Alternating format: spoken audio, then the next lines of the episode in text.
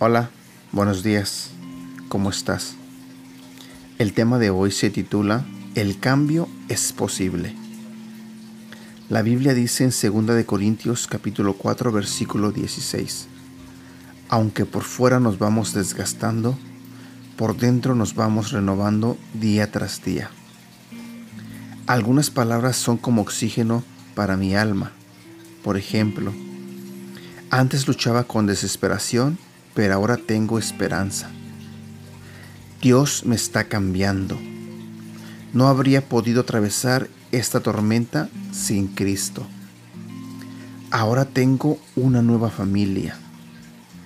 He descubierto muchísimo sobre mí mismo y por primera vez me gusta lo que veo.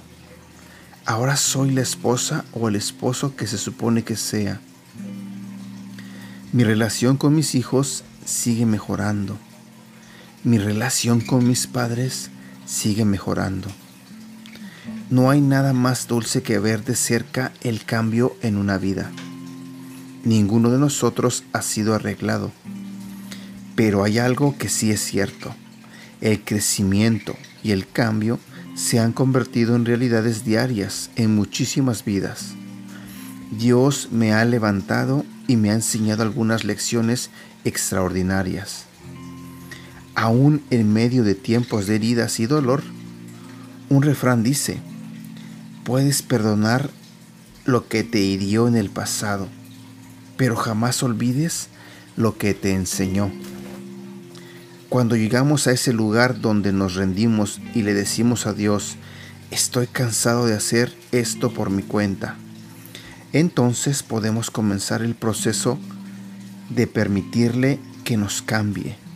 No importa en medio de qué nos encontremos. No importa las malas decisiones que hayamos tomado. No importa las luchas y las heridas que hayamos experimentado. Dios todavía nos ama y quiere consolarnos, protegernos y sacarnos de nuestro desorden y dolor. Y en el proceso, Él nos enseña cómo vivir de una forma provechosa. Oración. Señor del cielo, gracias por enseñarme aún a través del dolor y las heridas en mi vida.